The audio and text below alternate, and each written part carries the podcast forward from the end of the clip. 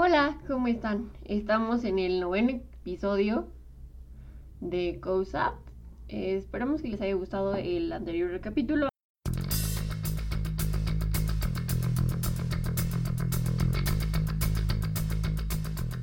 Hace menos de siete días, no sé si fue la semana pasada o no, porque con esto de la cuarentena ya no sé en qué pinche día estamos. Ya todos parecen, ya todos para mí son días martes. Siempre Ajá. martes. Compartí una publicación acerca de unas películas que era, Eric bueno, es- había una una publicación que era la screenshot de un tweet que decía no sé cómo personas realmente vean esto por gusto y lo disfruten. Y era The Kissing Booth, era ah, Ah, yo también la compartí. amé, todos los chicos que amé. Ah, Y no me acuerdo qué otra, pero era una. la del stand de los besos. Esa es Kissing Booth. ¿Ah, sí? La Sí. otra era... Este. A todos los chicos que amé, creo que se llama. Está largo el título. Y otro. Pero son películas culeras de Netflix, porque ahorita lo que está haciendo Netflix son películas malísimas. Hace poco, ayer me enteré de la noticia que adquirieron todos los derechos de Narnia, de los libros de Narnia. No mames. Y también los derechos de Avatar, de la serie de Avatar, del niño con la flecha en la frente. Y también de One Piece. One Piece también La lo van a hacer cagada. La serie live action de One Piece está como que preparando desde hace dos años. ¿En serio la van a hacer cagada? Pero se dice que el creador de One Piece está involucrado. ¿Y? Y pues no sé, a veces Stephen King dijo que le gustaba este la Torre Oscura y la Torre Oscura es pues, una película malísima. Bueno, no me gustó la verdad. No sé si sea malísima o no, pero no, está un poco aburrida. ¿Cuál es tu película favorita? Watchmen, dirigida por Zack Snyder y también Zack Snyder ya va a sacar su Snyder Cut de la Liga de la Justicia. Lo que y una película que no es de superhéroes. Una película de que no es de superhéroes. Mm, el agente Barry Seal. Director. No sé, pero es Tom Cruise, el protagonista. Ah, Tom Cruise es buen actor. He visto buenas películas con ese. Entonces yo, yo publiqué esa madre. Pensé que lo iban a entender la mayoría. ¿Te gusta Tarantino? Pues a cualquiera le gusta Tarantino. No, no a cualquiera le gusta ¿A quién no le gusta Tarantino? Eh, a mi mamá. Bueno, es que si te gustan las películas de putazos, O sea, no a cualquiera Ajá. le gusta Tarantino. en general sí, a muchas personas les gusta la acción. A mí Pulp Fiction ah, um, hay muchas partes que no me gustan. Pero tal vez a tu mamá le guste Once Upon a Time in Hollywood. Mm, Podría ser. Porque, o sea, Tarantino no se resume a acción, putazos, patas. No, ya lo sé. En Once Upon a Time in Hollywood hay un, muchas opiniones. Ajá. Hay muchas opiniones porque pues igual decían que eso no era Tarantino. Regresando a lo que decía, saltaron personas a decir cada quien sus gustos. Me caga cuando ponen eso. Sí, o sea, decir cada quien sus gustos es... Tú estás demostrando para mí que no tienes una capacidad para demostrar... Es como el meme pendejo de se tenía que decir, se dijo, no Ajá. el pendejo de no están listos para esta conversación. Es porque sencillamente no tienen argumentos para contraatacar. Sí, sí, sí, lo entiendo. Y la verdad que le gusta esas películas es de gustos culeros, es la verdad. Sí. No hay algo más que decir más que gustos culeros y mediocres. O sea, el 90% de los videos en YouTube que según son para reseñando esas madres son les están tirando. Pero esto es a lo que voy del tema, que es la crítica, porque la crítica es muy importante. La, ¿Para quién? la crítica es este la acción de discernir de discernir la verdad, dando como argumento la falacia o el error. Según hay dos tipos de críticas, pero a mi parecer solo existe una crítica. Si es crítica, es crítica constructiva y destructiva, positiva y negativa. Para mí es lo mismo. La positiva es para, para una visión futura de, mira, esto estuvo mal, mira, aquí están tus puntos en contra, pero no estoy yendo personalmente contigo, te digo, tu película es mala, nada más, y te digo por qué es mala. No Ese es el... la constructiva.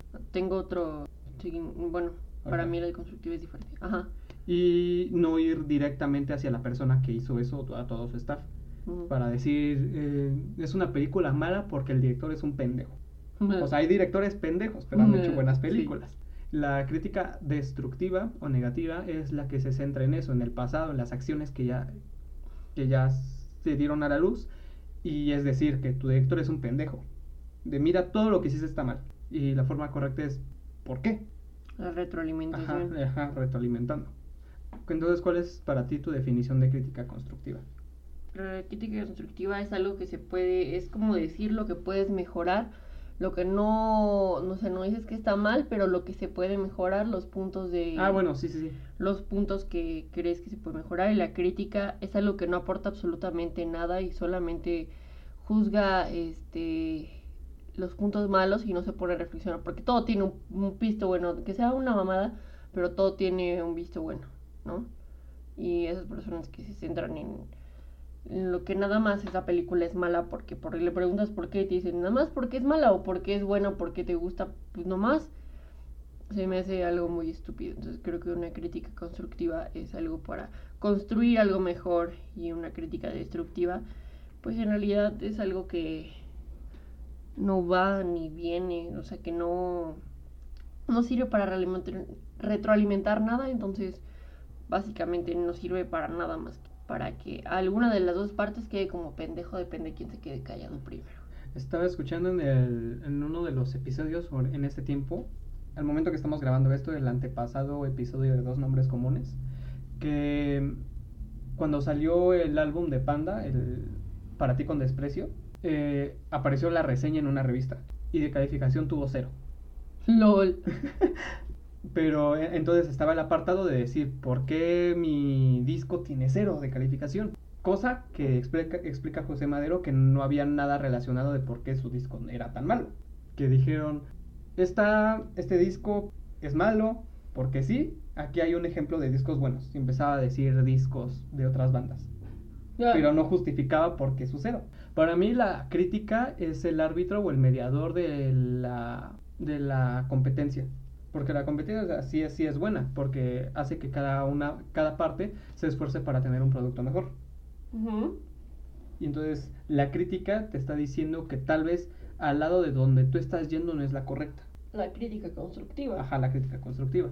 Porque imagínate, ahorita hay películas taquilleras, va un chingo de gente, pero nada más a divertirse. Y a su vez no son buenas películas. Es el caso de Rápido y Furioso. Nunca he visto ninguna completa. Que la chida es Reto Tokio. Ja. LOL. No, nunca he visto ninguna Está buena, un día la veo. Y también, y las películas que según son aclamadas por la crítica, y también estaba este, viendo que muchos le tiran a Roma porque según es aburrida. Y sí, sí, sí es aburrida, la verdad. A mí no se me hizo aburrida, güey. Pero no es mala. Pero a mí no se me hizo aburrida. Para la mayoría sí. Pero ¿por qué se les haría.? Bueno, Porque Sí, no ya. se sienten identificados con el personaje porque ese personaje en su época representaba la realidad de muchas personas. Porque a, tal vez a tu abuela y a la mía tuvieron que trabajar como servidumbre. O entre sus opciones estaba trabajar para la servidumbre. Y mi papá me explicó eso. Y mi papá me explicó que ellos tenían servidumbre y que en Roma, que en Roma eran muy amables, que él era culero con su servidumbre, pero que en Roma, como es un tiempo, pues eh, la verdad es más actual que cuando mi papá estaba pequeño y así. Me dicen que, que no, que los servidumbre la trataban culero, pero al menos en su familia así se acostumbraba ujú. a tratarlos como, como esclavos. Imagínate, estábamos viendo también la de una película que era también sobre servidumbre de la de los negros afroamericanos. Personaje Historias cruzadas, me encanta esa película, es muy buena. estaba buscando a su nana. Sí. Porque pon tú que tú naces y no te explican esta persona está trabajando para nosotros. Tú lo tomas como familia. Volviendo a la crítica, la crítica está dura en el cine, pero floja en la música. Y se puede decir, y, y volvemos a lo mismo, de que son los gustos de cada Bad quien. Bunny tuvo buenas críticas, Ajá. así que yo digo, bueno, o sea, ah, Y además el reggaetón, pues es al- un género algo prefabricado. sí, ya todo ya está revuelto, ya se les Creo que tiene más esencia el rap. Sí, siempre va a tener una esencia el rap. Me gusta el rap, I'm sorry. No, a mí tampoco no me gusta el rap. A mí sí me gusta. Sí, bien por ti. Pero, o sea, yo lo escucho, a veces lo Ah, te entendí. A mí, ah, na- nada. Y está. A mí, yo no me veo yendo a un concierto de reggaetón. yo tampoco. Aunque sea por invitarme, porque para mí un concierto y con es algo que a mí hasta se me enchina la piel, es ver cómo los artistas están dando todo de sí a ese instrumento. Sí. Cuando tú ves una persona que está... ¿Tú no te decepcionaste en el concierto de Britney? Es que estábamos muy lejos. ¿Cómo mames, no. estábamos muy lejos, güey. Algo lejos. La verdad. Sí. Pues que estaban empujándonos y había gente Sí. muy grande. Pero no, no estábamos tan mal lugar, o sea, no estábamos hasta atrás. Ah, no, como hasta los que que, compraron boleto barato. No mames, por eso te compré el boleto de 1200 pesos, puto. No te vuelvo a comprar nada. Te dije gracias, o sea. La. Nada más te dije, estábamos, estábamos un poco lejos, pero no te dije que no lo había disfrutado. O sea, lo disfruté, güey. A mí no me gustó. La única parte buena de ese concierto fue que me ligué a un barbón. Te ligó. Me ligó. ¿Por qué me ligó? ¿Por qué? Porque él te habló. Ajá, él me habló. Y yo estaba acostumbrado a conciertos más íntimos. Pues a conciertos independientes, que Sí. 150 pesos ya es muy caro. No mames, 1200. Ahora imagínate, más de 10 veces eso. El, y, 2400 pesos invirtió en nuestra relación. y para mí el mejor concierto que he ido es el eh, Quema la Suerte en Bajo Circuito, que estuvo Andrés Canalla, Coco Cese, Islas y Salmerón. Para mí ese es el mejor concierto que he ido porque el foro no es tan grande y podías ver a- al artista en todo su esplendor. Yo, tienes pedos. Y tú ves a un güey que está con su guitarra, está cantando, casi casi está bailando, pero tú lo ves normal, no dices, ah, tocar la guitarra y hacer eso es bien fácil. Pero imagínate, hazlo, pero tú cuando dices eso no estás viendo los años que él invirtió para su instrumento. Ajá, mi mejor concierto. Chale. Ahora, imagínate que tú vas a un concierto de reggaetón y aún así está ecualizada la voz. Pues que si no está ecualizada, creo que sería Ajá, peor. sí. Estaba viendo también un concierto. Además, si voy a concierto de reggaetón, me van a robar el celular o algo así. No quiero, güey. Sí, sí, que es lo más seguro. Sí, sabes que es cierto. Y Todos yo- sabemos que es cierto, Sí. lo siento. Para, yo digo, para mí, que un concierto de reggaetón sea bueno, y esta es parte de mi crítica constructiva, es que sean íntimos, que sean en lugares cerrados. Ay, no mames, Sí. no, güey. Yo creo que si fuera un concierto de reggaetón o de electrónica, me gustaría que hubiera un chingo de gente. Claro, que tuviera asegurado mi celular. No, sí, o sea, Que hubiera un chingo de gente, un chingo así como un festival o algo así, para que puedas convivir con la gente, Pero, porque la música no ¿cuánto es algo gusta? que disfrutes, güey. ¿cuánta gente esencial que esté ahí te gusta para que esté en un concierto? No, pues un vergo, güey. ¿Cuánto es un verbo? Muchos. pues muchos, Para mí son gente. 200 personas. No mames, yo como mil. No seas cabrón. Sí, güey. Como un pinche festival, güey. Ok. Que haya mucha gente, mucha, mucha gente. ok. Pero para mí serían 200 personas, punto que estén en un antro. Y aún así, ah, porque también estaba viendo un concierto en vivo de, de Cártel de Santa, donde su DJ era una mujer. Ajá, y luego. Y ¿Eso qué tiene de lo estaba viendo mi papá y pues se veía que la DJ le estaba disfrutando y le estaba pisando chido. No eran muchas personas. Y aparte también los conciertos de rap actualmente no son muy grandes. No, eso sí, no, nunca han sido muy grandes. No, güey, quizá uno de Porta puede que. Pero te la pasas mejor, ¿Que uno de qué? uno de reggaetón. Ah, sí, eso sí. Sí, sí, sí, sí. Cuando te sabes las canciones y no te quedas como estúpido, pero Sí. bueno. Debí haber quedado como una estúpida. Sí, sí. Entonces, es tal vez consecuencia o evolución de... Yo te puedo decir una cosa. A ver, Eh, cuando vamos al bazar de bandas, hay dos escenarios. El de arriba Cuando es el vas de al- Bueno, estoy, estoy pensando en mis amigos, los sí. extraño. Este, tú nunca has querido ir conmigo, pero bueno. ¿A que sí? Pero luego yo no puedo. Está el, el de arriba, que es el de Pizzatánicos, el de abajo no me acuerdo de qué es. El punto es que, eh, por ejemplo, mientras está tocando una banda abajo, bandas más pesadas o de más, más Sí, gente. más pesadas. No, con No. ajá, Ah, más famosas. Populares. Más populares. Están tocando abajo, puede que alguien esté, por ejemplo, la primera vez que oí en acústico a Sat Saturno, a Andrés Canalla y a Eric Canales fue en un bazar de bandas. Había mucha gente, pero el escenario es, o sea, el lugar era chi- es chiquito, el de, el de arriba es chiquito. No es como, está como de este tamaño el tamaño de mi cuarto. Y ahí caben como muy pocas personas. Ahí conocí a Yeye Gutiérrez, conocí a los de Deluxe. Los Estuvieron- viste, no Mm, los conociste. Bueno, les hablé, Ajá. conocí su voz, los conocí en persona. Para mí es ver. Bueno, Bien. es que tú estás estúpido, pero bueno. Este, los conocí y, y es un ambiente muy chido. Abajo ya es cuando se pone un poco más pesado. Fue cuando me empezaron a caer de la chingada los de señor Kino. El Carl es un mamón de primera, no me cayó nada bien. Te juro, nada bien. Y es como te das cuenta como qué bandas seguir y cuál bandas no. Les recomiendo ir al bazar de bandas. Este... Y también recomiendan que no conozcas a las personas que admiran porque generalmente quedas decepcionado. Sí, mm, sí me ha pasado algunas veces. Me pasó un tiempo con Eric Canales. ¿Por qué? Porque me bloqueó de Instagram. Ah, ¿Por qué? No sé. Ni siquiera le contestaba sus historias ni nada. tal vez se le fue. Puede ser, pero yo dije así como, ¿por? Y, y me di cuenta. O sea, y después me, me- nos veíamos en persona y me saludaba normal, me abrazaba. Y así de, o si se le fue o este vato es un hipócrita. Pues tal vez se le fue. Podría ser, O no tal sé. vez no te gustaría que fueran mamones por dentro y por fuera. Pues es que cuando son mamones por dentro y por fuera es como de, ya, me gusta su música más, no me gustan ellos como persona, que Ajá, para mí sea, debería, para mí debería ir muy de la mano, pero pues hay veces en las que no se puede. Allison es mi banda favorita y por más que le hagan a la mamada, por más que Eric Canales sea un estúpido, no digo que sea un estúpido, yo lo amo. Este no, no, eso no quiere decir que vaya a quemar sus discos que con tanto amor Ah, bueno, he sí. guardado y todos los recuerdos que la banda me ha dado. Eso no va a suceder. Pero por ejemplo, Deluxe o Señor Kino, güey. Señor Kino fueron, fueron muy mamones conmigo.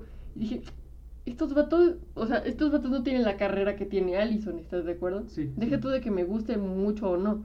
O sea, no tienen la. O sea, son vatos que todavía no llegan a- como a Sai Ocean, así ellos son súper de huevos, son súper buena onda. Y sí se nota cuando es natural. Pero los güeyes ya se creen una verga. Y ese yo creo que es la música que no vale la pena. Ok. Entonces, Porque lo único, o sea, solamente quieren generar, no, no no transmitir. Ajá, no, no, no hay amor en su proyecto. La verdad, señor Kiro me dejó de gustar desde ese momento. Entendí que toda su banda y toda su carrera está destinada a ganar dinero y no por amor a la música. Ahora imagínate que un chingo de personas compartan tu misma opinión, porque o sea, lo que estás haciendo es criticando la actitud que tiene la banda. Entonces que de un día para otro todos este, ah, no, o sea, le iba a, agarrar para que no pegara aquí. Ah, Tómatelo, tómatelo. Es que tenía mi vaso y Carolina le tomó y vio que agarré el vaso y devolvió el agua. de es que creí que quería y pues dije, pues Pero no, yo le no, regreso tantito. yo no quería que tocara la tabla para que no chingara el micrófono. ah, perdón. Ajá. Yep. que un chingo de personas se pongan de acuerdo y dicen, chinguen a su madre, ya no voy a escuchar señor Kino, ya no voy a escuchar Deluxe. Deluxe son un amor y está guapísimo. No, o sea, imagínate. Ajá, sí, sí. Entonces ya no, y, y esos güeyes se ponen a ver sus stats, sus números. Y dicen, güey, ¿qué pasó? Ya no nos está escuchando nadie. ¿Cómo? ¿Cómo que no nos está escuchando nadie? Sí, mira, nuestros seguidores también están bajando. O sea, su madre. no tiene Y mucho. ya, güey, se acaba el proyecto. Si eso sigue así, se acaba el proyecto. Se les va a chingar bien rápido, Ajá. estoy casi segura. Y eso porque empezó a crecer la bola de nieve, pon tú que a partir de la opinión que tú das en este podcast. Carl, eres un idiota. Y dicen, ah, esa madre no pasa, güey. Pero ahora, un ejemplo sería el marxismo. Ahora, mamón. Imagínate de un güey que un día se le ocurrió, se estaba rascando la barba, dijo, vamos a, cri- a criticar el capital. Ya, hacemos el manifiesto comunista, lo repartimos. ¿Qué, qué sucede? Me cae mejor Ed Maverick. ¿Qué sucede? Empieza la revolución rusa. ¿Pero qué pedo? ¿Estás de acuerdo que cuando le empezaron a tirar hate Estamos hablando que- de otra cosa, Carolina. No, no, espérate. Estamos hablando de las bandas, güey. y Tú empiezas con tu pinche Porque revolución mi... rusa. Porque mi tema es crítica. Ah, bueno, pero espérate. Bien. Este, Un paréntesis, pues. Paréntesis. Quería decirte, ya se me olvidó lo que te iba a decir, ya jódete. Se empieza a distribuir el marxismo por varias partes del mundo. Una de esas cosas es China y ahorita acabamos de ver el último emperador. Se empieza un pinche nacionalismo, se empiezan a hacer un ¿De qué hablas, cabrón? Estamos hablando. De ¿Qué? ¿De qué crítica. hablas? No, güey, estamos hablando de las bandas. ¿Qué te pasa? Bueno, ajá. En principio estábamos hablando de cine, luego música, luego bandas. Tú estabas acarreando y es tu culpa. Ok, está bien. Si vas a agarrar uno del otro. Bueno, ya, habla de bandas. No, ya no quiero. ¿Por qué no quieres? Ya no quiero, güey. Ya se me olvidó lo que te iba a decir. Ah, ya me acordé. Que es Maverick, a pesar de todo el hate que le echaron, sigue teniendo oyentes y así. Y a mí hay una que otra canción de Maverick que no es que me encante, pero que sí, o sea, sí he llegado a buscar en YouTube y sí la pongo. No, no están likeados, pero de repente digo, güey, se me viene esta canción en la mente, voy a poner Ed Maverick. Señor Kino, no, ya no me pasa, güey. ¿Tú qué opinas de Ed Maverick? Pues ya di mi opinión en el primer episodio. ¿Ah, sí? ¿Sí? Ya habíamos hablado de Ed Maverick. Lo siento, Ed Maverick, eres un tema muy relevante para mí. Pues yo no quiero darle más, más atención porque ya hablé de eso en el podcast y mi opinión dije que no se me hacía una, un tipo de música que yo sí, disfruto, cierto. que yo disfruto, que es un buen cantante. Entonces, para mí, Que es un novato con suerte, sí, es verdad. que no me guste algo, no voy a hablar de él. Entonces, la crítica, ¿para qué sería? ¿Dónde La- queda la crítica? Para mí eso ya no va a ser crítica. Entonces, solamente lo ignoro. Y entonces, si vamos a otro efecto bola de Lo nieve. mires, lo asimilas y lo ignoras. Ajá, sí. Ajá. Lo miras, dices, no, pues es un vato que se, se armó una, una rola, pegó un chingo. Lo analizas, dices, mira, así está su música, así está su estructura musical, así está su letra. Y lo ignoro, porque no me gusta. ¿No crees que antes de ignorarlo deberías mejorarlo? Cuando, o sea, cuando seas más... Yo puedo mejorar el Maverick. No, hacer un trabajo mejor que el que está haciendo. O sea, yo quien- pienso que para criticar Sí, es porque sí. puedes hacer un mejor trabajo, porque tienes un mejor trabajo, o este, porque tienes muy buenos argumentos de por qué ignorar su carrera. Entonces volvemos a la cultura de competitividad. ¿Por qué? donde el mediador es la crítica. Entonces, si no le, para mí, si ya no le doy más reflexión y yo hago un foco de no reflexión, que en las personas que están hablando conmigo yo no toco el tema de Maverick. Entonces Maverick pues, se va desvaneciendo y ya no sería un tema para mí, que eso para mí estaría bien. Cuando tú criticas algo, ¿cuál es tu acción? Bueno, creo que para criticarlo, primero... Es que depende de qué critiques. O sea, puedes es muy diferente criticar a una A ver, banda, ¿qué no criticar a una gusta? persona. Dime Uy, no, no te me gustan un chingo. no me gusta la gente morena. No es cierto, raza, no es cierto, es broma. Este... Un entretenimiento que tú tengas, un hobby. Que no me guste. Ajá. No te gusta el cubismo, No me gusta el cubismo, tampoco me gusta el arte moderno, tampoco me gusta... la escultura moderna. Tampoco me gusta la escultura moderna. Tampoco me gustan las cosas hechas con vidrio. Regresemos al cubismo. ¿Cuál es tu acción cuando algo no te gusta? Además de criticarla. Este, intento darle un sentido y cuando no se le encuentro decir, güey, no tiene sentido para mí, no, no me gusta. No me hables de eso porque no me gusta. ¿Puedes especificar? Pero si, por ejemplo, si mi profe me deja una tarea sobre dar mi opinión sobre una pintura cubista, yo voy a dar mi opinión sincera, decir, ¿sabes qué? Esto, este tal color no se me hace que quede con este tal color, esta forma se me hace bien pendeja, o sea, mm, y porque estás de acuerdo que el artista ya está muerto, Picasso ya está muerto, no me va a escuchar y no va a cambiar el color de la pintura, pero por lo menos yo sabré que por eso no me gusta y podría imaginarme una forma de cómo podría ser mejor y nunca pintaría cubismo. Yo nunca pintaría cubismo. Sé que puedo, hay cosas mucho más chingonas que pintar cubismo. Y claro, pintar paisajes. A mí me caga pintar paisajes y composiciones de frutas con un vaso y una jarra. Los maestros de arte ya están hartos de que les pinten fruta. Pero ellos nos dejan pintarles la fruta, no es que nosotros No queramos todos. pintar fruta. No todos. Bueno, no, pero la mayoría. Sí. Los boomers. Entonces, cuando hay muchas cosas que no me gustan, demasiadas. ¿Y cuál es tu acción ante ello? Que siento como que ignorarlo no, no, no es como tal, ¿Por ¿sabes? Porque cuando algo me molesta, si no lo puedes cambiar, es como de, puta madre, no me... um, un ejemplo, dime algo que me cague. Con que sepas que me cague muy cabrón. ¿Te caga bien cabrón? Ajá. Ay Dios, no sé. No, En este momento no se me llega. algo. a mí tampoco. Ni se supone que todo me caga. Me caga el sol. Pero no es algo que pueda arreglar. Ah, sí, sí. Lo único que hago es ponerme cosas encima para que no me dé el sol. Porque el sol no lo puedo cambiar y no quiere decir que por eso no quiera que nunca más vuelva a salir el sol. Solamente hago lo que a toda costa me sé para mandarlo a la verga. Yo soy también de la idea de cuando le caigo mal a alguien, no es que me esfuercen que caerle peor, simplemente ya no me esfuerzo en ser amable con esa persona. Es como ya me cagas, ya me tienes en un. en un. Con ciertas características. Que no me importa si piensas. no me importa si es cierto o no. ¿No te ha pasado que ves a una persona y ya te caga? Sí, me pasa contigo. Sí, sí, sí. a mí me pasa más, pero en, en Facebook. Porque luego me agrega personas desconocidas. También mi error aceptarlas, pero les he seguido borrando a quien no conozco y ya no acepto personas desconocidas. Por lo mismo de que yo veía que publicaban cosas que no, no me gustaban. Tenían opiniones a veces muy radicales o muy cerradas o muy anticuadas. Yo tengo una persona súper radical en mis redes sociales, pero no la, no la quiero eliminar porque es la única persona radical que tengo y es la única persona de la que me puedo burlar. burlar. El otro día eh, subió una foto diciendo, yo no puedo ver vaselina sin pensar en los pinches estatus machistas y su puta madre. así de, radical. Pero así, de una manera fea, ¿sabes? De una manera no sana, de una manera en la que le dices, oye, no estoy de acuerdo con esto, te elimina. Así de radical, Dios mío, sí, sí, sí. Sí, sí. Entonces, cuando, exceptuando eso, tal vez, cuando una persona yo veo que no me gustan sus posts, les hablo de, a ver, conocer por qué me caga esa persona. Ajá. Entender cuál es su dolencia, una manera así. Yo antes pensaba que uno de mis amigos de la prepa, que yo le bueno, que yo le cagaba y que ese güey era mamón. El Héctor. Héctor, se llama. Ah. Y entonces hablamos y nos entendimos chido.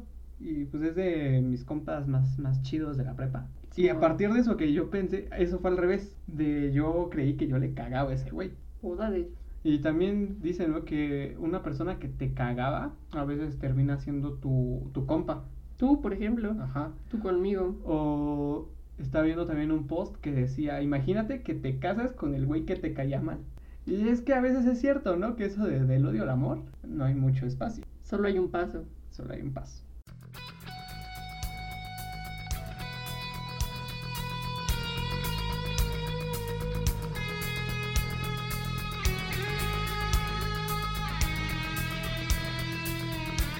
Volviendo a la crítica, podemos hablar este, sobre la penúltima película que vimos juntos y, hacer una crítica porque me dejaron este, tareas sobre eso. No es lo que me encante, pero pues... Lo rebotaste, pues. Ah, sí, también tengo que darte otro, otra, otra queja. No me gusta mi profe de historia del arte. ¿Por qué? Me molesta. Eh, o sea, historia del arte. Te caga tu profesor. Me caga mi profesor. En tu caso es un problema grande. Sí. Sí, sí. Porque yo quiero estudiar, es una de las carreras que quiero estudiar era historia del arte. Sí, sí. Entonces necesitaba que me dieran una buena que me dieran una buena clase para saber si es lo que yo estaba buscando. ¿Y por qué te caga? Porque nos deja, hace cuenta que nos deja leer resúmenes de libros y películas y ya. Eso es todo. Pero no hay retroalimentación. No lo explica. No. O sea, no explica el por qué nos dejó esa película, no explica él que sí, o sea, él no nos hace, no nos dice nada, nada más nos deja las cosas como siento que se le van ocurriendo. Y es más, ni siquiera siento que lea las tareas. Es como un güey que da su, no, que recomienda y ya. Ajá. Que a huevo quieran que vea su película. Pero es como el maestro que estudió filosofía y que lo ponen a dar toda la, o sea, ese profe me daba guionismo. Güey, no aprendí un también me dio literatura. Tampoco fue bueno dando literatura. Me dio filosofía, fue la única materia que me impartió más o menos. Y que sí aprendí algo. O sea, no tiene habilidad de la docencia ese güey. No, definitivamente no. Y me molesta mucho porque es una materia que me gusta bastante, además de que tú sabes que me gusta leer filosofía. Me gusta la filosofía, me gusta leer libros de filosofía, pero yo los leo con tiempo. Yo me tomo mi tiempo para leer un libro de filosofía. Y este güey nos deja leer resúmenes. Y siento que el resumen me arruina. Y no capta la esencia del libro. Ajá, y no me arruina el libro. Es que para mí leer un libro de filosofía necesita obviamente su tiempo. Exacto. O punto que si va a dar filosofía, que no deje su resumen del libro. Que dice, lee de tal a tal página en el transcurso de tantos días. Sí, y ese güey nos dio tres días para ver el resumen del libro. O sea, por ejemplo, cuando nos dejan ver, cuando en proyecto final nos dan como la bitácora y dice al final, este examen del resumen del libro de esto, yo me chuto el libro para hacer un mejor examen y para tener la esencia del libro y entenderle muy bien el libro. Tengo un buen de libros ahí que, que gracias a la escuela. Pero este güey no. Y me molesta aún más cuando es de filosofía. Porque o sea, tú, sabes que yo quiero leer a la mayoría de filósofos reconocidos. Sí, sí. ¿No? Y que voy poco a poco con mi lista de filósofos. Entonces, me la deja de tarea. ¿Y qué puedo hacer? Chingarte la de maras. Y, y no, no me doy el tiempo. Ahora ya sé, o sea, ya sé a qué se refiere, ya sé, ya, ya, ya me sé de qué trata el libro, ya sé qué quiere decir el libro, pero porque vi los putos resúmenes, ¿sabes? Ahora siento que cuando lo lea ya no voy a hacerlo desde mi propia perspectiva, o sea, ahora voy a estar pensando lo que me dijeron de lo Te que se trata el libro. Sí, es como un spoiler, eso me molesta mucho. Sí. Estoy enojada. Mi papá, este, ahora no lee, no, no, dice, leí tanto que ahora me da hueva. O sea, lee el periódico, lee cosas esenciales, pero así de que se siente y agarre un libro, no. Mi papá, pues, es una persona con amplio conocimiento. Mi papá salió del CCH con 9 de promedio, 9 punto y algo.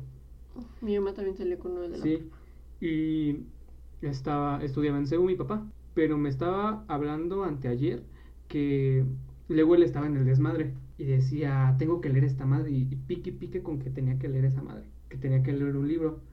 Y se quedaba una hora y dice, no, pues este, me chingo dos horas y, y demás me duermo. Dice, no, y, y se quedaba otra hora en el desmadre. Y decía, no mames, no, entonces nada más tengo una hora para leer. Chale, yo, yo hago eso también. O decía, no, ya no voy a dormir. Entonces luego iba en el, en el transporte leyendo. Dormí cinco horas hoy. Y tú sabes que yo duermo 12. Sí, y mi, y mi papá era de que se tenían que ir hasta CEU a conseguir un pinche libro, porque aquí en estas bibliotecas no había. Mm, Sí, sí. O era de sacarle fotocopia, decía, era un desmadre antes para la lectura. Ahora somos muy privilegiados, pero no tanto Y si la son- raza ya no lee, güey. Mi papá a veces me da un chingo de reseñas de libros. Así, o sea, como para que mi papá haya dejado de leer y todavía me dé reseñas de libros, es porque sí leyó mucho en su tiempo. Y sí les puso atención. Ajá, les puso atención. Y entonces as- tú le pones atención y puedes hablar bien de un libro si le pusiste atención. En ese mismo año, en 2017, yo tenía un profe de historia que ese güey se cuenteaba que era un buen profesor de historia. Porque él decía que la historia se aprende leyendo y escribiendo. Lo que hacía este cabrón, en todas sus palabras, este cabrón era que nos dejaba una lista de artículos, lo teníamos que leer y todavía dejaba una lista de libros. Y todavía el libro de texto. Por capítulo lo teníamos que pasar. No mames. Qué Sí. hueva. Y eran libros grandes. De hecho, tu, este, tu mamá tiene uno de los libros que yo leí, que es de, de El Pastor del Poder, que es el sobre el cardenal. Está, está choncho, güey, y lo teníamos que leer rápido. Y el, el libro no estaba barato. Lo tuve que comprar en, en Sanborns. Como tus cuatro discos de Luis Miguel. No, que no, no, te las he comprado en. Luis Miguel. Ah, bueno, de José José. Ah, eran de José José. Y luego se murió. Sí, dicen, no los O sea, compres, güey. Imagínate, Están en oferta y. Tienes que leer en chingue esa madre, tienes que hacer síntesis y escribir. Y el 60% era el libro de texto. Entonces yo nada más me centraba en el libro de texto y lo sacaba de Wikipedia y unas cosas así las leía. ¿Y, y cuándo aprendí de historia? Ni madres. No aprendí ni madres de historia de México. A mí es me gusta más cuando la explican. Ajá. Cuando te la cuentan como si fuera una historia. Un cuento. Sí, ese es muy bonito A porque mí me gusta mucho. en la primaria yo quería ser historiador. Por lo mismo que a mí me explicaban bien la historia. Sí, yo Ahora- también en la secundaria. Ahora tú sabes que yo hablo historia de México. Hablo mucho de historia de México. Sí, lo sé. Y, pero si ese güey no me dio historia de México, ¿cómo crees que aprendí historia de México? Leyendo por tu cuenta y lentecito. No. Entonces. Este, hay un podcast también, lo quiero recomendar. Ay, sácate. La verdadera historia de México, también está en Spotify. Mm. Tiene más de 100 episodios esa madre, está muy ¿Cuántos? grande. Más de 100. Ay, lo. Naruto. Ah, no, sí, ¿verdad? Más. No, punto, porque Naruto son 20 minutos y esas madres son 45 minutos o una hora. Naruto se queda pendejo con el podcast, así que ustedes deciden si ven Naruto o escuchan un podcast sobre la historia de México. Y hay maneras de enseñar, porque es que ese podcast lo cuentan de forma bien amena, como se debería de dar una, una clase de historia o clase de historia del arte. Entonces, Mm. ¿a ti cómo te hubiera gustado que te dieran una clase de historia del arte? En primera, que mi maestro supiera de historia del arte, que haya estudiado historia del arte. O sea, yo sé que en filosofía te dan, pero güey, te dan ramas. O sea, no es una. o lo no, que inspiró esa obra. Ajá, no, no te, no te. Siento que ese güey le dieron ese, esa materia porque ya no les quedaban más profes. Se me hace una mamada. Entonces, este, a mí la verdad me hubiera gustado un chingo esa materia. Que nos explicaran bien qué pedo con cuáles los objetivos de la materia de la historia del arte, ¿no?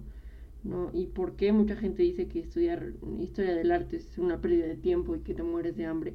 Porque para mí no es así. Muchas personas tienen interés sobre la historia del arte. Aunque no sean artistas. Aunque no sean artistas, así es. Por eso te paras a veces el cuello cuando vas a un museo. Yo me quedo una hora, puedo estar una hora viendo una pintura al óleo y veo como, veo hasta las pinches texturas. El otro Sí. día me regañaron porque me acerqué mucho y yo, es que no veo, coño. Sí, no veía bien, no veía bien este, estaba tratando de calcular cuántos óleos de diferentes colores usó. Cuántas, eh, cuántas pinturas revolvió y así. Y ahí me puedo quedar un chingo de tiempo. Me Ajá, gusta. Te imaginabas, porque también hay artistas que usan un pincel para cada color. Sí, ¿qué pedo con esos Pues artistas? imagínate, güey. Ajá, ese tipo de cosas son las que me pongo a pensar cuando estoy en museos de arte. Cuando estoy en museos de escultura, la neta, no. No me gusta tanto. ¿Museos de qué? Escul- bueno, donde de hay escultura. Ah, ok, ajá. sí, sí. Es que no hay museos como de escultura como tal, pero las exposiciones que tienen esculturas, como que eso es lo que menos me llama la atención. Y es que también, si tú no tienes un ojo diestro para la escultura, que no, que no estás en ese mundo más bien. Ajá. Sí que yo la neta no sé mucho de escultura. Ujú. Como por ejemplo, tú ahorita vas a una exposición de carros y dices, está chingón el carro. Está bonito. Ajá, está bonito, ¿no? Y ves los demás. Pero imagínate, si tú supieras de carros, tú le dices al vato que lo trae, ábrelo, a ver qué carburador trae, qué, qué, ¿Qué motor trae? ¿De cuántos cuánto caballos llega a es? 100. Sí, sí, sí. Ajá. Pero yo siento que para el arte Sí. eso no es necesario. O sea, no es Sí. necesario que tú sepas de arte Ahora imagínate que tú vas, que un güey va, así como tú dices, que, que tú dices, va, está bonito, pero ahora no son carros, ahora son esculturas. Pues se va a pasar de largo y algunas obras son aburridas, porque no sabe el trasfondo que tiene esa cosa. Tú también me hablabas... Por eso me caga el cubismo, güey. Ajá, la semana, Porque el- su trasfondo me da una hueva. Perdón. la semana pasada que, que una vieja estaba criticando un chingo una escultura. Una señorita, perdón por la palabra, una señorita. Pinche pelado. Estaba hablando de una escultura y la rompió. Yo te platiqué eso, tú Sí, te dije. Ah, Y la rompió. No se sabe si fue un accidente o no, pero pues La acción la rompió. la rompió. Yo sería eso, con una pintura de Picasso la chingada. Con una escultura de arte moderno. No, sí, pues esa era una escultura de arte moderno, güey. Yo leí un tweet de una, de una chava que trabajaba en, en un museo como guía, me supongo, que la, la señora de servicio le preguntaba a diario, ¿esto es arte o lo tiro? No mames. sí, eso, sí sería algo que llegara a pasar, eso sí te creo. O sí, güey. pero era una de, de arte moderno. Bueno, más bien yo creo que esculturas. Como la banana con el pedazo de cinta, ¿no? Y cuando estábamos hablando con mi tío, mi tío es pintor de la UNAM, Sí, sí. yo estoy pensando este, en traerlo al podcast. Qué miedo, tu tío me da un poco de miedo, pero me cae bien. Nos estaba hablando de una escultura que era una tabla amarrada con cables y así la exponían. Dice, es que esto representa la opresión. Esto representa la limitante de libertad de expresión. O Vamos sea, a hacer- y mi tío es pintor. Se me hace una mamada, pero está bien. O sea, mi tío es pintor. Y nos explicó que eso también se le hace una mamada. ¿Verdad que sí? O sea, no todos los artistas estamos de acuerdo con eso. Es que solamente hay gente que vende su estatus. Que vende, su, no- que, ajá, que vende su nombre y su estatus y lo que el mame representa, no su arte. Eso me... Estás vendiendo tal vez tu prestigio. Están vendiendo Sí, está vendiendo Humo. prestigio, exactamente. porque Pero para mí eso no vale nada. Para mí el prestigio no vale nada. Porque hay, un- hay unos pintores muy chingones alrededor del mundo que, Que no, no tienen prestigio. el ojo público, que se avientan unas obras muy buenas y te las explican. Sí. Y tú vas a un- una de estas madres que según una persona con Yo por eso me agüito mucho al estudiar arte, ¿sabes? Porque he pensado, Es injusto. no importa yo tan buena que sea, tanto que estudie, güey, si no tengo un buen apellido, si no vengo de una buena familia, mi carrera no va a salir adelante. Viéndolo desde un punto ojete como el que yo lo veo, Sí. puede, o sea... un poco claro que- pesimista, ¿no? Sí, sí, si yo me esfuerzo un chingo, sé que lo puedo conseguir, pero puede que no tenga humor para esforzarme más de lo que debería, por algo que quizá no funcione. Soy pesimista, déjame en paz. Ajá. Está bien. Está bien y es normal. Es normal sentirse mal. Está bien sentirse mal. Bueno, no compren pinturas, este... Vinci. Ja, ja. No compren pinturas calcadas ni modernas, por favor. ¿Por qué? No sé la diferencia. Porque... Bueno, es que puede que una pintura calcada esté haya salido del huevo. No, Ah, pinturas calcadas. Ah, yo me refería de pinturas para pintar. no, no, no. Con dibujos calcados. Ok, sí, sí, sí. O dibujos copiados. Dibujos que son la remasterización de otros. Se me hace una mamada. Pero así puedes practicar, pero que los vendas y es pasarte Sí, de verga. sí, es pasarte. Y luego andas como boceto original, es como de chingas Nada más porque tú eres más famoso que el güey que lo hizo originalmente. Así es. Eso me da la puta madre. Como el plagio de El Rey León. ¿Eh? Porque había, este, en Japón es la historia original del Rey León. Es la historia original del Rey, del Rey León y Disney se la robó. Se llama Kimba. Y los de Japón, búsquenlo. Es, es, esto es una historia real. Y muchos ya lo saben. Disney se roba muchas cosas. Muchas. Y últimamente ya le está saliendo un poco mal. Volviendo a lo de Kimba, este, de hecho los japoneses cuando iban a adaptar a una a, del lado occidental, le iban a poner Simba. Vaya. Plagio. Luego hablaremos de los derechos de autor. Plagio.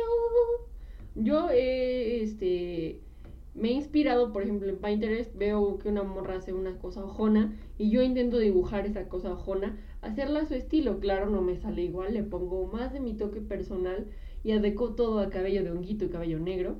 Pero finalmente, si lo llego a subir, no va a decir como es boceto propio, puedes decir es inspirado en. Inspirado en como los maquillajes. Ajá.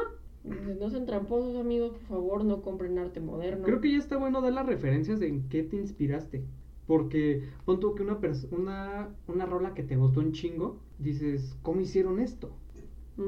Como ahorita Billie Eilish, que su canción más dura, que es Bad Guy, se inspiró en Plantas contra Zombies.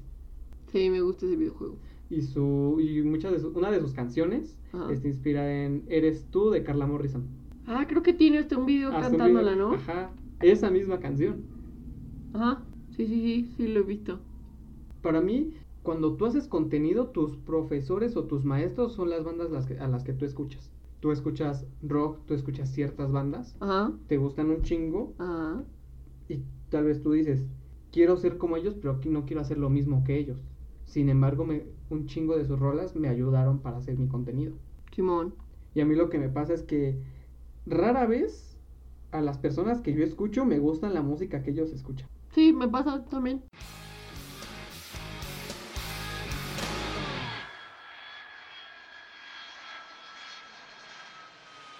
¿Cuál es tu recomendación de la semana? ¿Vas tú primero? Primero las damas. Ah, ahora resulta. Eh, se llama Austero de Alex Catalán y Los Sin Futuro. Está muy buena la canción. la Los Sin neta. Futuro, así se llama. Simón. Órale. La mía es este, otra vez, por segunda vez consecutiva, de un proyecto chileno. Es una banda de indie pop que se llama Planetario. La canción es Adolescencia. Suena mamona. Suena mamona, pero está buena. sí, Sí. Pero la, la rola se me hace pop. Va. Últimamente escuché, bueno, siempre creo que he escuchado mucho música chilena. Y Lonca no cuenta. Lleva así sus rolas, entonces ya, ya va a contar. Esperamos que les haya gustado este episodio número 9 de COSAT. Nuestro Instagram es co.sat. También me pueden seguir como Eric 0-young con doble G. A Carolina pueden seguir como Maravilla que yo bajo estar. Maravilla. Y ya tenemos Instagram. Nos pueden escribir también sus opiniones, comentarios o alguna cosa que hagamos, un tema que toquemos en el correo electrónico cousatcontacto.gmail.com. También puedes mentarnos la madre por Instagram si gustas. Nos ayudaría mucho. De hecho, sí. Y sabríamos en qué le estás sabríamos en qué le estamos cagando, porque también aceptamos mucho la crítica. Pero también nos gusta que nos den hate porque nos sentimos importantes. Muy bien, esto era todo. Muchas gracias por escucharnos. Cuídense mucho. Besos en el siempre sí. Dávense las manos. Ujú.